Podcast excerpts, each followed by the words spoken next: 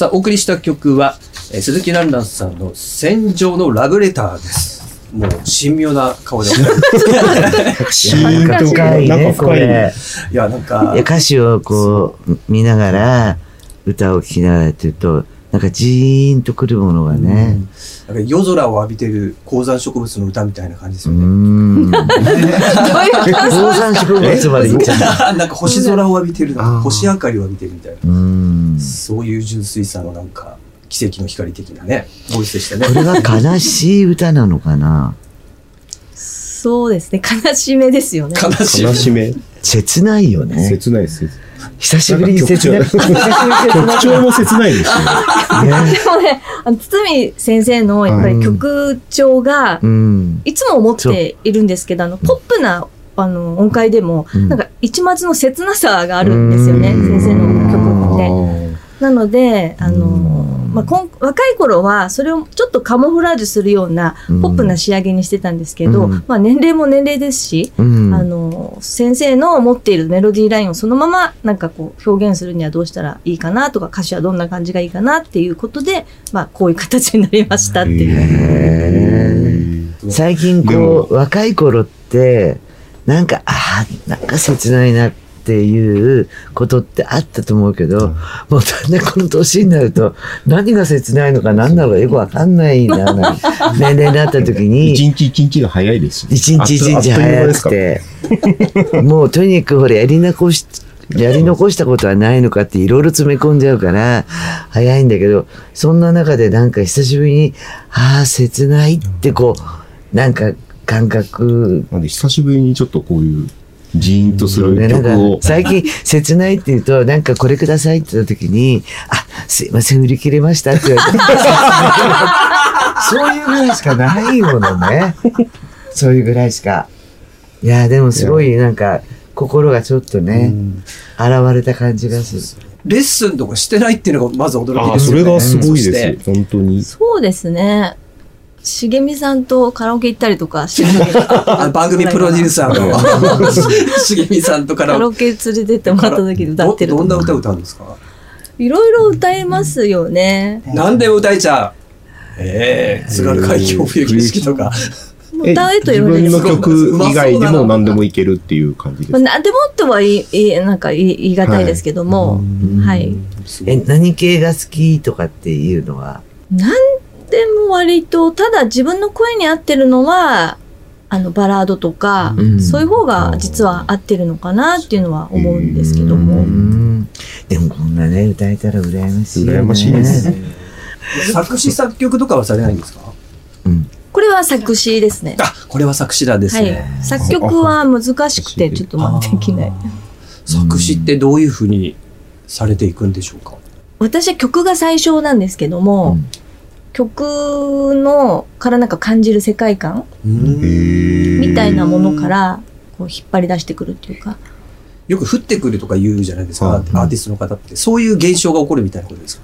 まあ、降ってくると言えばそうなのかもしれないですけど、この戦場のラブレターに関しては、最初に音楽聴かせていただいて、はい。まあ、ここまでアレンジしてない、うんまだあの、うん。ラフな堤先生が残した、あの、カラッカラのオ、ケ。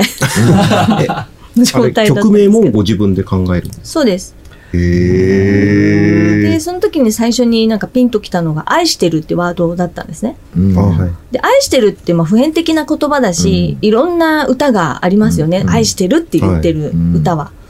じゃあその中で何をこう、テーマにして愛してるにしようかなと思ってた時に、まあちょうど世相が、まあ、ウクライナの戦争が、あの、うん全然終わらなかったりとか、まあそういう時だったし、うん。あの、坂本龍一さんなんかもあのお亡くなりになられたりして、うん。で、戦場のメリークリスマスなんかをこう見返したりとか、あはい。ラストエンペラーとか見返したりとか、なんかいろいろしてる中に、ううーん、あまりにもちょっとダイレクトすぎるけれど、うん。ちょっと反戦歌みたいな、自分なりの反戦歌みたいなものを作ってみようかなって思って、で、まあ時代も随分変わりましたし、これ28年前だったらこの歌詞は絶対ボツなんですけど、うん。あの、今だったらいいのかなと思って、一応書いてみて提出してみたらいいじゃんって言われて。いいんだでも本当に今だったらじゃないけど本当大切なことよ。あ中に涙が出てきちゃった。話聞いてて。今本当にニュース見るのも怖くて悲しいシーンばっかりで。でこういう歌をね、みんな逆に聞いてくれて、はあってもう本当はみんなやめようってやめたいとも思ってんだろうけどあまりにもちょっと悲しすぎるよね。はい。うん。もう他にも結構作詞されてて、この作詞っていうのもやっぱりふっとこう思いつくって曲を聴いてあっとピンときたことを一つ一つああこうだこうだって書き残しててこれが一つの。そうですね。膨らませていくみたいな。一つのワードからなんかこう膨らませていくみたいな。あじゃあこの逆はあるんですか？ラナさんが、えっ、と、歌詞を書いて、その後に曲っていうのもあるんですか？一回だけありました。あのこれには入ってないんですけども、うん。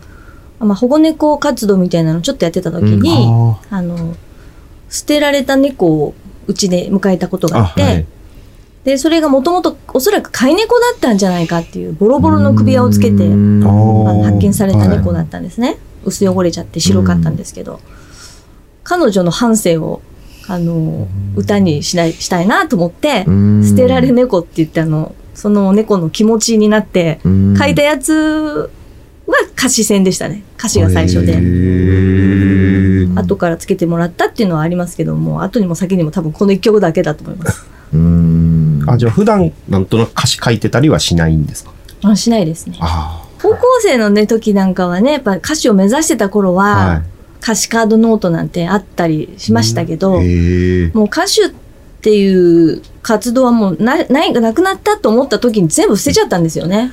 あうん、あそれでなんかふっとキーワードが浮かんだらちょっとメモっといたりとか、なんかそういうのってやっぱり結構やってる人とか、で、それをどこに書いたのか忘れちゃったりとかね。そうとかね。あ。へえ。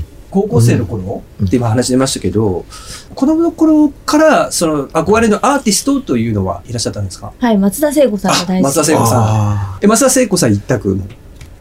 そうですね途中ミポリン アイアイドル好き曲も好きだったんですよね。だから堤先生の曲とかで育ってるわけですよね。はい。ミポリンとかの曲ほとんどせん堤京平先生だから。そう曲が好きだったですよね。うん。あの、プロフィール拝見すると、1980、これいろんなところで多分いおっしゃってきたと思うんですけど、原宿でスカウトされるというところに端を発するわけですが、それと単純に遊びに行っててってことですか？やあのそうじゃなくてなんかこう物心ついた時から芸能界に憧れていて芸能界に入るにはどうしたらいいのかなってこう思っ考えてたんですけどはい当時こう結構コンテストブームで国民的美少女コンテストとかあーはいはい。ありいう。コンテストブームの時だったんですけども、まあ、コンテスト受けるのに、まあ、5000円とか1万円とか受けるだけで応募するだけでかかっちゃうんですね。はい。でお母さんとかは絶対母とかはもう完璧に反対するのでう、ん。そんなの頼めないじゃないですか。うんなんかないかなと思ってた時にこのオーディション雑誌をペロペロってめくってたら、うん原宿でスカウトされたラッキーガールって人が乗ってて。原宿に行けばななんとかなるのかもしれないと、まあ、非常に短絡的な考えで、まあ、あの原宿に行ったらばその日にスカウトされる。すしたらその時にごい。あこれかと思った。いやでもあのうち兄が離れてるんですけども、あの世の中には怪しい会社や、うんまあそういう詐欺的なものもたくさんあるっていうなんかなんか前知識として なんか分かってて。うんうん、だから変な会社じゃかもしれないから、とりあえず名刺だけいただきますとか言っちゃって、うん名刺だけいただいて、で、その後もう通ってたら、まあ、名刺が集まったので、で、その中から一件一件自分で電話して、電話対応とかを確認しじゃあたり。何社からもスカウトされた？はい。え、その原宿一軒で？はいあの、何回か通い通ってたら、何回か通ってて、今日もあるのか、今回もあるのかと。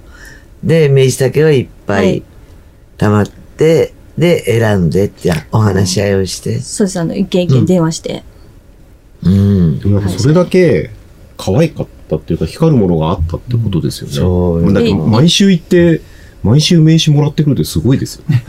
冷静に、冷静に 今ちょっと何気なく聞いてましたけど。そうよね。毎週毎週、ね。毎週行って、だって毎週スカウトされてどうですかって言われて、はい、あ、すいません、みだかたいな。ら入るべきあ、そうです、し。て、入った世界っあていうか、昨日私、女性の人に、オーラがあるんで名刺交換してください、つって、追っかけられて、ほら、わかります。めっちゃわかります。はい、いいですよ。ただならぬオーラを感じてます、私は今。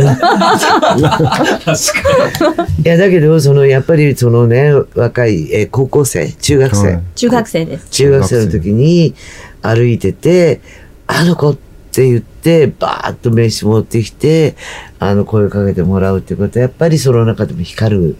いろんな人がいるとは思うんだけど、光るものなかったらね、普通の子には声かけないよ、ね。声かけないですよ。だって、スカウトする方もプロですもんね。うんやっぱりだって、でも当時ね、たくさんいらっしゃったんだと思うんですよえねえ。多分。あの当時はなんか、それでその後にやっぱ変な人たちも、なんかこういて、うんそれで問題になって、あの辺りに行くなみたいな、そのスカウトの、そういう事務所では、自分たちはきちっとした会社だから、あの、そういうふうに誤解されるからって言って、なんかお触れが出たような、なんかだったんじゃないかなな。気がする。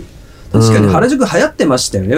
流行ってましたね。僕ら、うん佐太郎さんとか多分、ランナーさん同世代なんですけど、うん確か中高の頃とかって原宿に行けばみたいなな。で、結構あの、地方の子たちも、あの、目いっぱいの、多分原宿ってこんな服装で歩くんじゃないかって来るから、ちょっと変わった服装の子もいっぱいね、はいこの時ぞとばかりはっていう。まあ、なんか、あ憧れじゃないですけど、なんか一番、ちょっと一番流行ってましたよね、歩くのが。ホコ天もすごい流行って当て。店もそうだ。そのずっと前が竹の子。竹の子ですね。竹の子とかはいだっけはで、その後がそういう風にバンドブーい。バム。ンドブーム。ね、なって。で、もう本当に人が、もう歩くのもようやくなぐらい人が集まって、それってでも当たり前な。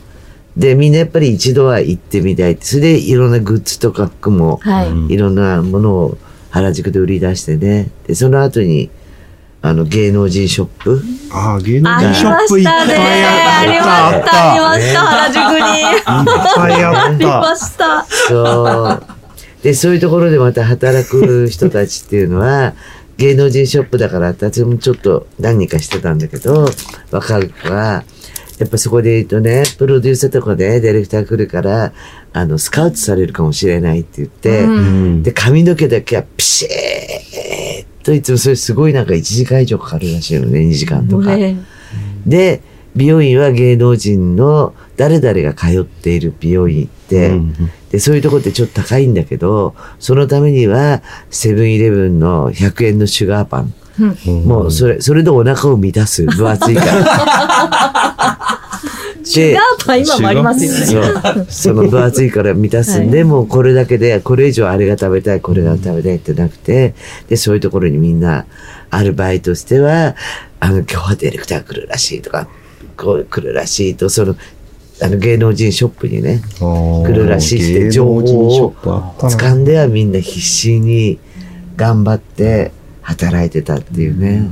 まあだから情報が本当になかった時代だと思うんです雑誌とか今よりもはい雑誌だけですよね、雑誌ですよねはい当時は。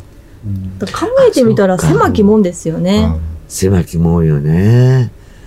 私も鈴木蘭蘭っていう名前は知ってて、はいテレビで見たことがあって、今何やってるのかと思いながらも、まず名前はほとんど全員知ってると思う。全員知ってます、全員。必ずだっ。て僕今日、今日のゲスト鈴木ランダンさんなんですって言ったら、全員なんで、なんで来んのって言われた。まあ確かにそう、まあ、そう言われると、まあそうなんだけど、で、なんでお前が会えるの？そうそうそうそう。もうみんなジェラシー。ななんでみたいな。まあ、なりますなんかそう。ほとんどの人知ってるもんね。知ってます、知ってますち。なみに2013年に、うん。ナリアコスメティクスはい化粧品はいも見ました、ホームページ。ね、立ち上げられたというか、商品開発に乗り出してっていう資料にあるんですけど、うん。これはきっかけは？もともとなんかこう芸能とは別のこともいずれはやってみたいなっていうのが、まあ、あってうん。ただ、まあ、所属していると、はい。あのできないああ、はい。うん。じゃないですか、うん。やっぱりあの広告として出ていく身なので自分で起業とかが難しい。ああ、なるほど。うん。でも何かこう、お肌のこととか、あと宇宙のこととか、なんかそういうことがすごいこう、好きだったんで、細胞の、細胞のこととか。はいはい。うん。だからなんか、そんなのをこう、独学で勉強している中に、うん。自分もすごい25歳を過ぎて、ものすごい肌荒れしてきちゃったので、うんで、どんなものを使っても、皮膚科行っても治らなくて、うんたまたまあアトピーがひどい、あの、親友のお母さんがやってたオーガニックショップみたいのがあって、はい。そこで、あの、扱ってた化粧品が非常に良かったので。あの、あ、自分もこういうのいずれやってみたいなーなんて思ってたんですよ。はい。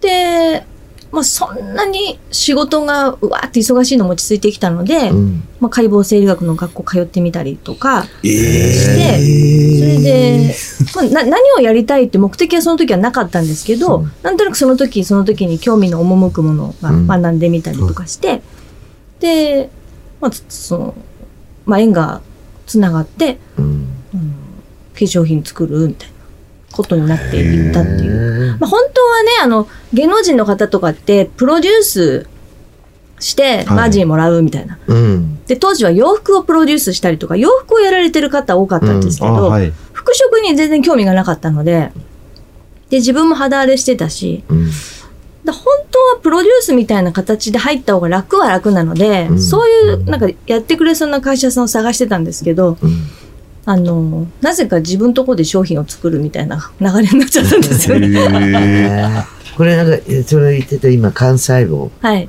ていうのが今すごい非常に、あの、流行ってるっていうか、私いいか悪いか、もう全然わからなくて、ただその、何、蘇るような、あの、基礎を作り直すみたいな、そういう化粧品。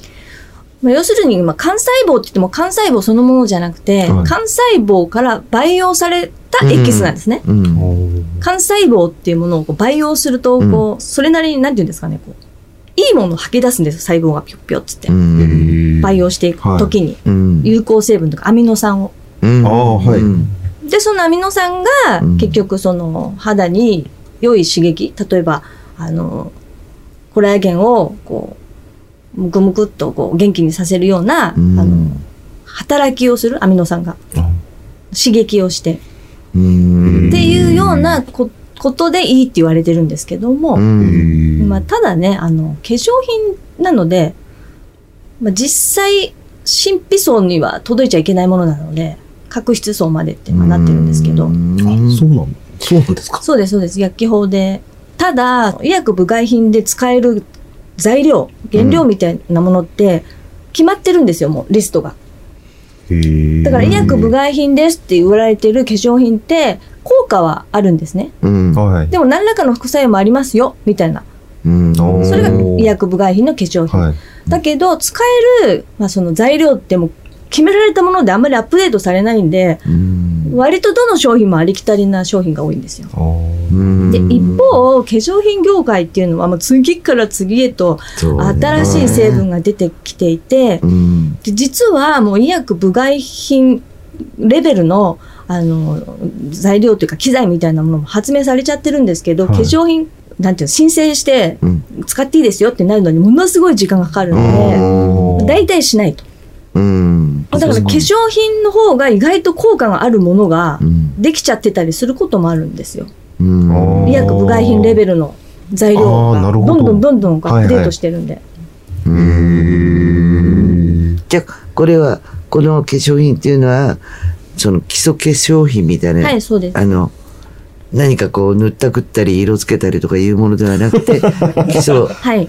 のものに反映っていうか、はいえーで、効果があるってやっぱ歌っちゃいけないので、うん。本当に厳しくなってるんで、なんかよくほらコマーシャルに個人数個人差差がありますってちっちゃくね書いてある、で僕、たまにデパート行って、まあ、化粧品売る場とか歩い、うん。歩くって、まあ、たまたま通るだけなんですけど、こう左右とか見てると、うん。化粧品のケースってすっごいおしゃれじゃないですか。はいケースの方が高いんじゃないかと思う時あるんあ、ですよね。そういう会社さんもありますよ。あ、やっぱあるんだ。はい。私は逆にこう見てるとそれ見てるとあの結構値段もしてるじゃないはい。別にここまでいらないからその分安くししてよっていうのもあるし、あと一回やっぱ私の知り合いも、あの、まあ、化粧品の業界にいて、いろんなまあメーカーさんに今年はしあのシミがテーマだとか何がテーマだっていうんで、それをこう組み合わせてこういうんでどうですか？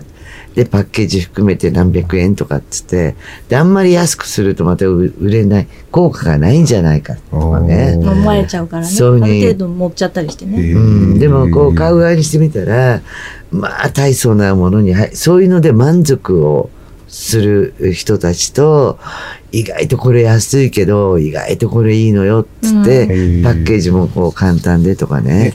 このナリアコスメティックさんのうん。化粧品だと一番の、まあ、売りっていうわけじゃないんですけど、は、あの、基本的にはあんまりペタペタ何種類もつけるのが私が好きじゃないし、はい。あんまり意味がないなと思っていて、うん。なので、まあ、1本ないし2本で完結するような、うんまあ、一応設計で作っていて、で、そもそも、まあ、うちはメーカーなんで OEM じゃないんですけど、はい。あの、なんでその OEM さんにしたかっていうと、まあ、知り合いからの紹介っていうのもあるんですけど、うんその時ちょうど舞台をやってて肌荒れしてたんですね。はい結構化粧荒れしちゃってて。うんで、まあ、紹介されて、じゃあ、あの、商品使わせていただいていいですかって言って、また今度使った商品が、ええー、っていうぐらい、効果があったんですよ。まあ、効果があっちゃいけないんですけど。うん。で、あの私がね、あの、大手さんの化はい。粧品メーカーのもちろん CM もやらせていただきましたし、はい。まあ、仕事からいろんなところから化粧品なんかいただいて使ったりもするんですけども、その中でもダントツの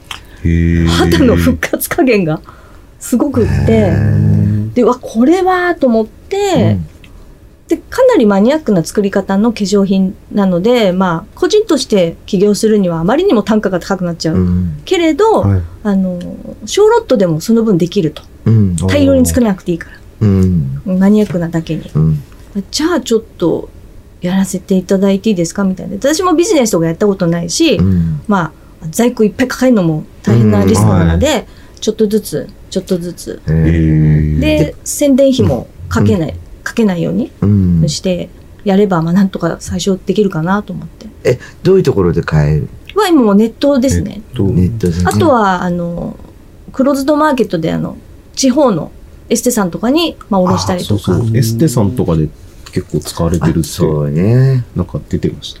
詳しく知るには、ランランさんランのホームページ、コスとか、ナリアコスメティクスで検索すれば、まあ、ホームページからのネーミングごと載ってるので、コピペとかでね、検索いただくと早いかなっていう感じですかね。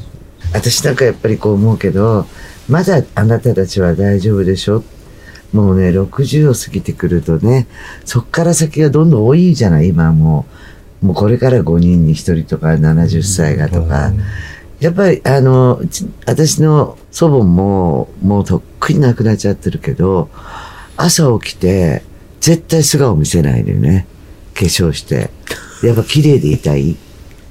でもうペチャペチャペチャペチャ塗って、まあ、97かなんかで亡くなったけど、まあ、女性ってやっぱりはい結構ほんとずっと肌ペチョペチョペチョペチョ綺麗ねっていつも言ってたけどやっぱりそういうものもに合うのか使い続けてれば、やっぱなんかこう若い頃と違って年を取れば取るほど化粧水の量を多くするよね。やっぱりね乾燥そうですね。乾燥ですからね。そう、ちょぼっとってもったいないからこのぐらい、まあ、いいや適当につけとけばっていうのが若い頃で、年は取るほど念入りにしちゃったり、時々あの脱脂綿かなんかに、こうちょっと化粧水ってこうやってピタッと当たって、で、なんか、あの、剥がすのがもったいなくて、バリバリになるまで、これ逆効果じゃないの逆効果なって、んじゃないか。逆効果じゃないのって剥がした時にビリビリってでもあれ、やりすぎた。男男性もそういうのは塗った方がいいんですか？そう。まあ、それは、その人の、それこそ美意識によりでも男ますよ性も今、ね。男性特有のメイクとか化粧、化粧水とあはいはい。か、すごい出てるじゃない。やっぱそれであと、何みんな、顔も脱毛しちゃうのよね。そう髭とか。韓流のが流行ってからみんななんかそんな感じになってます。でも体も全部脱毛しちゃって、そういう人すごいで、なんで言ったら、えだって生えてない方がいいじゃないって言うから、髭もこうやって剃ってると荒れちゃうと。うんううんん。確かに。そう荒れちゃうから、その方がいいって言って、それでもう結構エステ行ったりとか、すごいやってる。あどうですか？興味おありになりますか？僕も実は化粧化粧水と乳液は持ってるんです。持って持ってる。持ってる。の。え使ってるの。で、最初はちょっと使ってたんですけど、うんで、朝と夜やってたんですけど、まあやっぱりこう、男性ってそういう、あれがないじゃないですか。習慣もないし、意識も少ないじゃないですか。なんで、結局半分ぐらいまで使って、もうずっと置いてあるみたいでもね、やっぱ男性もね、あまあ、まあ女性も男性もそうだけども、やっぱり肌がね、あの、ミヤックマ君は綺麗だけな。ど、そうですね、あの綺麗。私は手入れしてますから。やっぱり、ああ、やっぱり。私はもう韓流ですから。あ感じで、やっぱオーラっていうかね、なんかこう、肌のことも気にしない男性なんかもいると、この人、なんか肌荒れしてね、ケチっぽいっていつも思われば。サダロさんなんか明治維新とかに出てくるなんか写真の侍みたいなああ、確かに。感じありますもんね。うんさあちょっとこうおお時間そろそろ来てるんですけど、あのランナーさんライブがあるそうですね。あうん、そうなんです。ちょっとこちらぜひご紹介ください。はい。1月21日の日曜日うに、ん。東京タワーのメインデッキでライブを開催させていただく運びになっておりまして、あの、そんなに広いライブハウスじゃないんですけども、え、ライブハウスの手をよ要してるっていうか、ここなんかみたいになってるんですか？イベントよくやられてるイベント会場みたいになってるんですか？へー。1月21日で、でえーお時間が、えっと、ファーストとセカンドがあるんですね。そうです。昼と夜で。オープンが13時30分で、スタートが14時、これがファースト。はい。セカンドがオープン17時で、スタートが17時30分ということで。はい。これ詳しくは、ランナーさんのホームページに載ってますか？そうですね。インスタグラムとか。インスタとかあ SNS ですね。はいあ、SNS が早いかもしれないですね。はいえー東京タワーに行くと、全く変わらない変わったランナーに会えるみたいな。ね。いや、それでしかも東京タワーっていうのはなんかね、いいですね。なんか、なかなか登らないですしね。うん。実は。うん。私大好きなんですよ、東京タワー。ねあっちはダメなんですか？スカイツリー。スカイツリーをね、まだ行ったことがなくて、それこそその学生時代にはい、何も自分がもう何も持ってなかった時によく東京タワーに学校帰りに行って、なんかこの先どうしていこうかな、みたいな、なんか街を眺めながら。東京タワーの方が、なん、なんだろう、味が味がありますよね。あるっていうか、なんかか、しっとりするっていうかね。さあ、じゃあ、あの、1月21日はぜひ鈴木ランナーさんに会いに東京タワーに足をお運びくださいと。来週もランナーさんお付き合いくださるという、来週はちょっとプライベートの方にだいぶ切り込んで行っていただきたいなというところで、今日も一曲聴きながらお別れとなるんですが、どちらの曲にいたしましょうか？じゃあ、また新曲で、はい。はい。レインっていう曲。こちらどんな内容ですか？これはあの、新曲なんですけれども、全部英語うん。へー。の歌詞でちょっと歌わせていただいている渋めの曲なんですけど。渋めの曲。うんはい。じゃあこちらを聴きながらのお別れとなります。はい。えー鈴木ランナーさん、今日は。ありがとうございました。ありがとうございましたありがとうございました。